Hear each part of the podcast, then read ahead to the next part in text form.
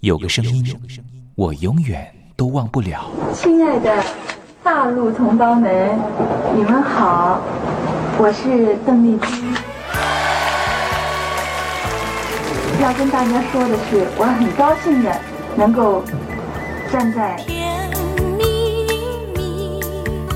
他的声音轻耳悦心，袅袅余音，让我四处追寻。哎呀，杂音挺重的。你收音机转个角度吧。哎哎，有了有了。我家里的碟哈，就邓丽君的碟，都是原来告别演演唱会的碟。她的声音在时代里定了锚，无论时间如何推移，跟着她，我找到了自己。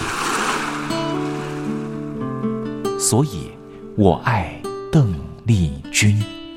是你是你，梦见的就是你。东山林制作主持，谢谢，谢谢，非常的感动，谢谢大家。梦见的就是你。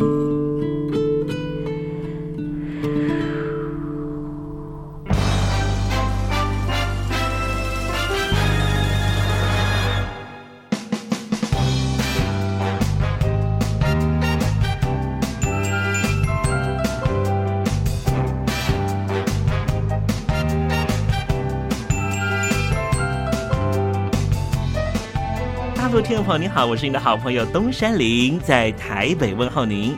正在为您进行的栏目就是《我爱邓丽君》。我们的节目是每个礼拜一到每个礼拜天的凌晨一点钟和晚上的七点三十分准时在光华之声的频道为您服务。哇，又到了双休假日的时候啊！双休假日在家里头和家人团聚，或是呢和朋友出去玩乐，最重要的是什么呢？就是在双休假日的时候，千万一定要保有好心情啊！笑靥堆满脸，人人都欢喜。这笑啊是什么呢？快乐的时候的面部表情，当然也可以是面部没表情，可是心里却很高兴啊。人家说笑口常开，笑不可抑，笑容满面，笑掉大牙，笑颜逐开，笑里藏刀。无论怎么样，都希望在我爱邓丽君的栏目里面，在双休假日的时候，东山林能够提供您满怀开喜的机会。在双休假日的《我爱邓丽君》的栏目里面啊，东山林啊特别为您推出的单元就是“丽君爱说笑”。邓丽君啊，据说是一个非常喜欢捉弄别人、搞笑的人啊。以前呢，每次在表演之前的后台啊，上场前啊，邓丽君呢都是大家的开心果。后来呢，有和他比较熟识的艺人朋友，还有记者就问邓丽君说：“为什么每次啊在后台的时候呢，都会呢让大家开怀大笑？”邓丽君就说啊，上台前当然应该轻松开怀啦，这样待会上台之后的表演才能够更为的尽兴。哇，邓丽君就是这样非常贴心的人，所以我爱邓丽君的栏目呢，秉持着邓丽君的精神，在双休假日的时候呢，安排丽君爱说笑的环节，也希望听众朋友呢，在双休假日保有好心情，能够面对周间的任何工作或是功课上的挑战了哈。好，节目的一开始呢，先送上一首邓丽君的好听歌曲。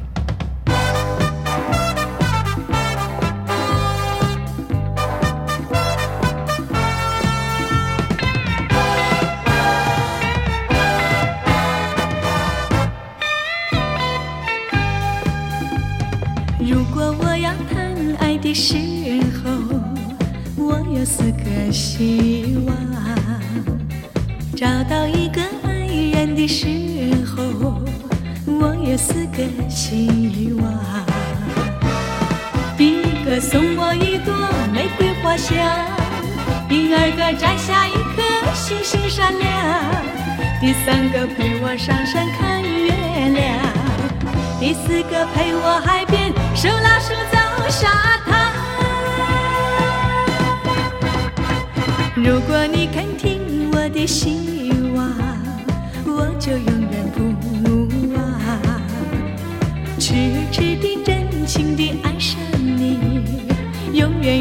在身旁。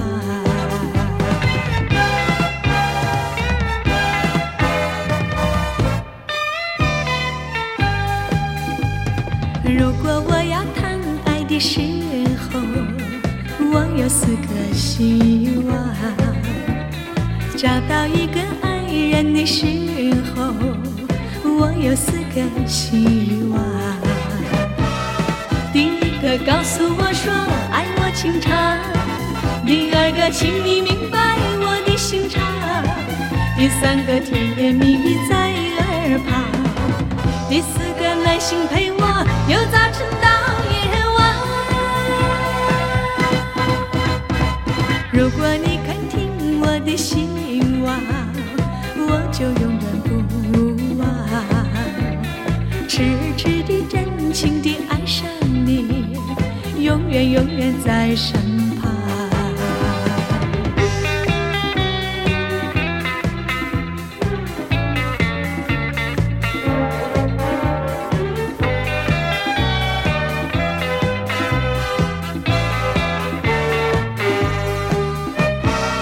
第一个告诉我说爱我情长，第二个请你明白我的心肠，第三个甜言蜜语在耳旁，第四个耐心陪我由早晨到夜晚。如果你肯听我的希望，我就永远不忘。痴痴的、真情的爱上你，永远永远在身旁。痴痴的、真情的爱上你。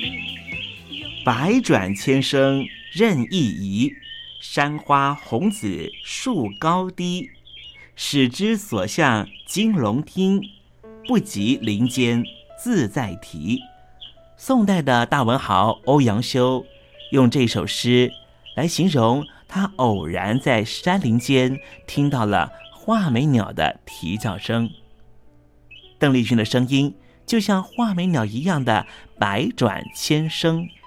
东山林也狗尾续貂一下来形容邓丽君的美妙声音。我做个对子：鹰蛇百转谁能替？袅袅余音，邓丽君。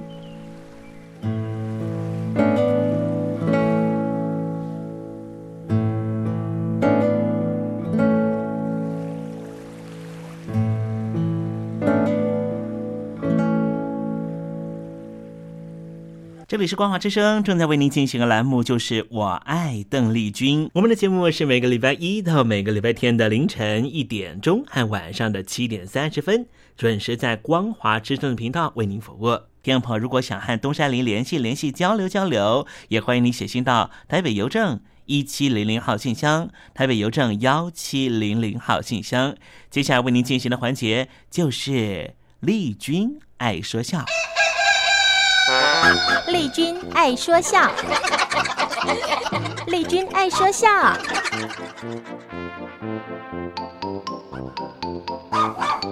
今天是双休假日，东山里给听众朋友安排比较轻松的环节啊。这是魏龙豪老师和吴兆南老师合说的对口相声《法术》。前些日子在报纸上啊刊载了一则新闻，是属于哪一方面的？说大陆东北辽宁啊出现了一位奇人他骑人，他骑谁呀、啊，骑谁谁不揍他呀？ 那是怎么个意思啊？奇异之人，哦哦，这个人呢叫张宝胜，哎，我知道你知道？啊，呃，说相声的嘛，他跟侯宝林呐、常宝华呀，他们都是师兄弟儿，张宝胜嘛。哦，带个宝字儿的，就是说相声这的这啊。那那他是干什么的？他有超能力的神功，哦，经过大陆国防科委的测试通过以后，现在被列为国宝级的人物。哦，那跟我们这儿民族一师一样那怎么比呀、啊。这是两码事儿啊！哦哦哦张宝胜现在啊，进进出出有人随伴，嗯有人保镖，有人手里拿着大哥大，坐着豪华小轿车，是大陆上家喻户晓的神奇人物。哟，说了半天，他有什么神功啊？他能利用他的超能力给人治病，能把物体从有变到无，再由无变成有。哟，有这事儿吗？嗯咱们台湾的电影明星林青霞、民歌手齐秦都见识过他的神功了。那怎么个表现法呢？据说呀，这张宝胜还非常喜欢林青霞。哎呦，那秦汉危险喽！哪儿至于呀、爱情啊是双方面的事儿。对，剃头挑子一头热，不行。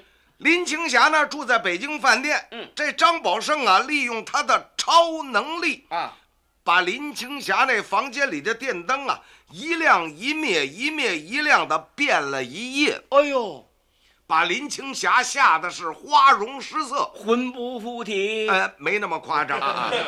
其实就算全不亮了，林青霞那房间里头也不会摸着黑儿。怎么呢？秦汉那儿顶着蜡呢。去你的！齐秦见张宝胜的时候呢，他让齐秦呢在名片上签名。哦，我知道他是歌迷嘛，呃，签个名留念。留念他会把那张名片搁在嘴里头嚼啊，这嚼啊，嚼完了吐在手心里头搓。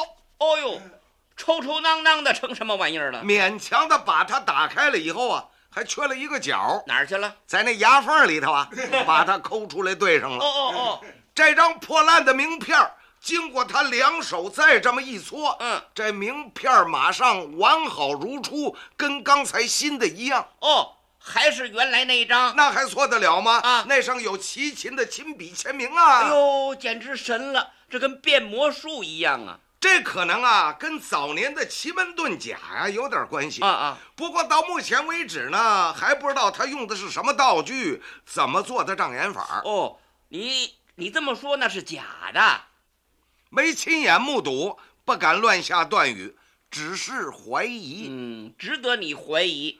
因为从前在东北啊发生过这种事儿，什么时候啊？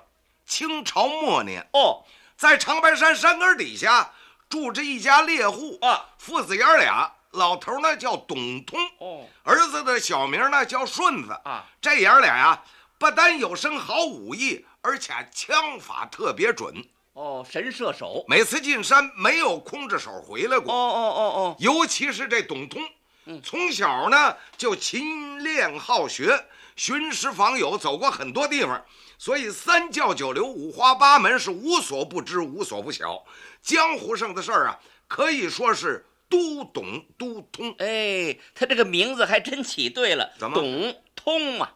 有一次啊，这爷儿俩进山，打到了一只皮。皮？什么是皮呀、没听说过。这皮呀、啊是熊的一种，哦比这个熊的个儿啊大得多，啊，能站直了走，哦，跟人一样。所以俗称又叫人熊。哦哦哦，黄白色的皮毛啊，光色柔滑，赛过紫貂，嗯是兽中的珍品，罕见之物啊。哦，这种皮值钱。哎，这爷儿俩呢，把这皮拿到县城里去，当时就卖了五百两哦银子，哦这下可轰动四乡了。哦哦，全让人动了。哎，这天呢，董通正在屋里头那儿盘算着呢，嗯，怎么拿这五百两银子给顺子娶房媳妇儿？哦，这顺子还打着光棍儿呢。哎，这时候呢，门口来了一个化缘的老道啊手里拿着拂尘，啊，这拂尘您知道只吗？知道啊，出家人呐、都拿那么一个，有人管它叫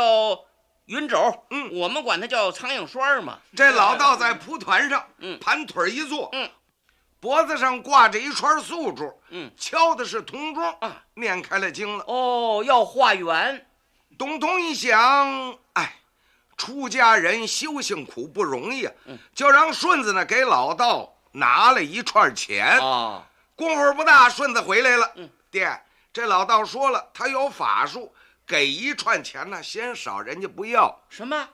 嘿呦，还有这么化缘的吗？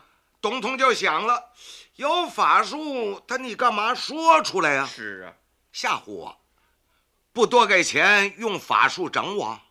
那哪是慈悲为怀呀、顺子，他打算要多少呢？说数了吗？不多，爹，他要五百两。啊，董通一听，嘿，好嘛，冲着我这钱数来的呀。算准了的。好吧，既然他自称有法术，我倒要领教领教。顺子，钱不给，不要理他，你站在门口去盯着，看他都干些什么啊？这顺子出去了，这顺子真坏，怎么？他出去了不说呀，啊，他们家是打猎的，是啊，养着四条猎狗，他也放出去了。哎呦， 这狗见了生人，您说那能不咬吗？啊，张牙舞爪的就扑上去了。哎呦，那那老道他一点也不慌，嗯，拿那个拂尘呢这么一甩，嗯，您再瞧怎么样？这四条狗啊是没头就跑。哎，这老道还真有点法术哦。董通让顺子盯着这个老道，嗯。这老道在董家的门口不吃不喝坐了三天三夜。啊啊！到了第四天头上，老道在董家的山墙上写了三个大字儿啊，写完了背起了蒲团，老道走了。咦，这老道在墙上写的哪仨字儿啊？光棍堂，光棍堂，这什么意思？董通明白啊，这是咒他断子绝孙呐。哟，这老道过分了董通火了，啊！顺子，把他给我擦了去，哎，擦吧，擦擦。怎么擦啊？嗯，怎么洗都掉不了了。哟，那怎么 办呢？后来用刀啊，把墙刮下一层皮来。啊，这才刮掉喽。墙上还是三个大字“光棍堂哟，那就一点办法也没有了”。吗？，有啊，把那堵墙拆了啊。那就拆吧。不行啊，墙一拆那房塌了，哎， 那怎么办呢？怎么办呢？拍点烂蒜，搁点芝麻酱凉拌吧。啊，没辙了。顺子纳闷了，嗯，呀，这老道是有法术啊。对，我爹说的对，嗯，得盯着他。对，我就跟定了他了。哎，看看他上哪儿去。前边不远呢，有条河横挡着。哦就看这老道把蒲团往河里这么一扔，纵身往上一跳，这蒲团驮着老道，唰，飘到对岸那边去了。咦，有点意思嘿。这顺子一看，赶紧回家报信儿啊，爹，这老道他真有法术，他过河的时候啊，把这蒲团往河里一扔，往上一跳，他就飘过去了。董通怎么说呀？嗯，那你赶快把老道请回来，我得跟他请教请教。跟他谈谈。顺子跑到河边，冲着老道的背影就喊上了：“嗯道长，请回！道长，请您回来那老道回来了吗？！”老道高兴极了，啊，转身回到河岸边儿嗯，把蒲团往河里头一扔，嗯往上一跳，唰，他又飘过来了。咦，真是会法术啊！老道跟顺子来到家里落座之后，董通就说了：“啊，道长，您恕我直言，您并不是真正化缘的道人，啊你用的不是法术，全是骗术。这套我都通，我都晓。哦，董通他知道，嗯，老道说了，哦，那你既然知道，你能给贫道破解一番吗？对呀、你说出个道理来呀、董通说了：“这有何难呢？先说说你家的猎狗为什么不敢咬我呢？是啊，不单不咬，还撒腿就跑呃，这手很简单。啊，简单。哎，你拿的那个拂尘当中啊，除了马眼儿之外，夹着有柳虎须。老虎的胡子，老虎乃山林之王，能避百兽。嗯这狗的鼻子最灵，哎嗅觉最好，一闻有老虎的气味儿，它还以为老虎来了了，那能不跑吗？”嘿嘿嘿，是有这么回事儿。哦，那贫道在你门前打坐三天，水米未进，又是怎么回事儿呢？哎，这怎么解释呢？哎嘿，这也不难。你挂的那串素珠里边有三颗是假的，假的用的是人参做成的，啊，吃一颗保一天。你有仨人参丸儿哦，就做了三天，要不怎么你第四天就走了呢？哎，不走他没吃的了吗？嗯，那贫道写在墙上的字为什么擦不掉呢？对呀、这是用龟尿研墨写的，龟尿见土必渗，所以越擦越深。哦，那么蒲团能驮贫道过河，又是怎么回事呢？啊，在河上飘来飘去呀、董通听到这儿，往起一站，双手一抱拳：“哎呀，道长啊，就是这手我不明白，因此才把您请回来，还望道长赐教。哦，那老道又怎么说呢”？老道微微一笑：“嘿嘿嘿嘿嘿想学此术却也不难呐、必须要文银五百两。好，还是冲那俩钱来 的。东东一琢磨，奥是非把这钱要走啊。嗯，一狠心，好吧，把那五百两银子给拿出来了。哦，学本事嘛。老道说了，五百两银子不能让你白花啊！你不是问蒲团为什么能拖贫道过河吗？嗯，嘿嘿，其实很简单。哦，我雇了四个水性好的人，藏在水底下。哦，蒲团往河里一扔，他们就接着了。我往上一跳，他们把我拖过去。回来的时候再把我拖回来。嗨，这五百两银子就学这个呀？这爷儿俩这傲啊！啊，银子归人家了。董通不服气啊，眼珠一转，他可就想了个主意。哟，有什么主意啊？道长的智慧确是高人一筹，佩服佩服。啊啊啊！寒舍没有什么美味，我想请您去县城便餐。恕我高攀，咱们聚聚，不知尊意如何？哦，想跟老道交朋友。这老道一听有吃的，嗯嘿嘿嘿，那可好，讨扰讨扰，高兴的不得了。不过他得先上趟茅房。哦，这点出息还没吃呢，先腾套间儿。董通趁着老道上厕所，交代了顺子几句话，叫他前边先奔县城安排去了。哦哦哦，董通陪着老道说说笑笑，溜溜达达也奔县城来了。您别看这县城不大，可是挺繁华哦，挺热闹。对，在十字街路东喽有家布铺，嗯，董通拉着老道进门就说：“哎，掌柜的，给我扯五丈青布。”扯布干嘛呀？哎，董通送给老道做件新道袍。哦，掌柜的赶紧就扯，不扯好了以后，不但不要钱，还直个劲儿的客气。 嘿嘿，五丈您够了吗？ 哈哈，有空您多赏光。您走好，不送您了，谢谢谢谢谢谢。这布就这么白拿走了？啊，前面不远有家大饭馆，刀勺乱响，香味儿扑鼻。伙计一见，赶紧过来打招呼让座。哟，客官，您里边请吧。把他们一直让到楼上。哦，那是雅座儿董通问老道：“道长，您是吃荤呐、还是吃素啊啊。老道怎么说？？”哎，无量佛，贫道是修身不修口。什么叫修身不修口啊？修身不修口啊，就是这老道啊，鸡鸭鱼肉全不忌，逮着什么吃什么。好，他不宅食。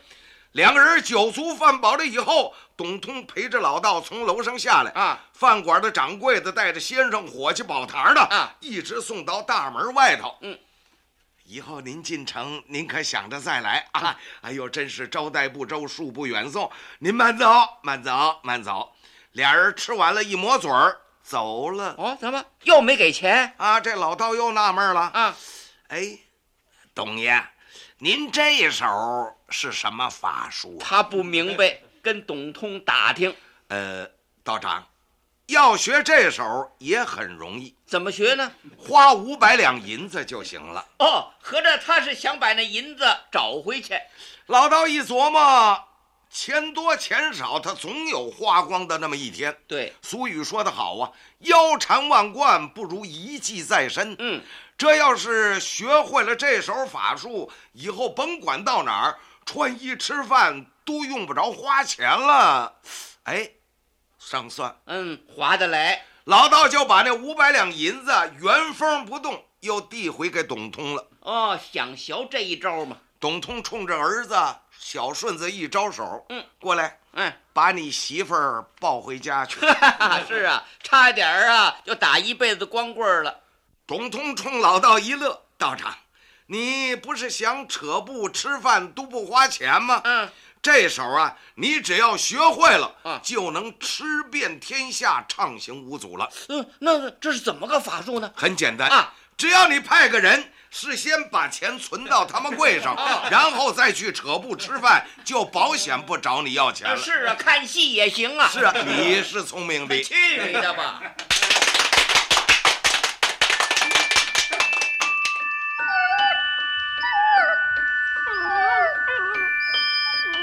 I love you because you love your dog. 我男朋友啊，哦，有啊，有养狗啊，他叫 Papi 啊。啊，我们在一起大概五六年吧。嗯、他在台积电上班。嗯，我男朋友他每天下班第一件事啊，他就会带狗出门散步。 Lucky，哎呦，你说这个遛狗啊，那是我爱人的事，这个把屎把尿也是他的事。 I love you because you love your dog。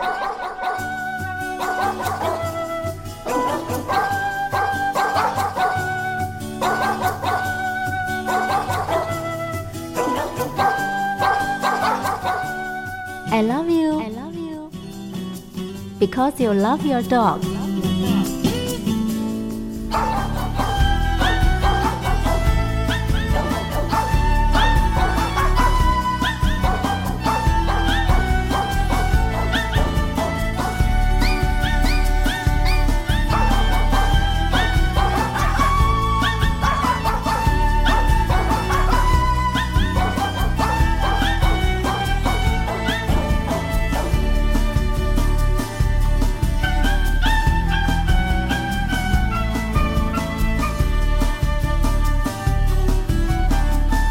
爱狗的男人不会坏。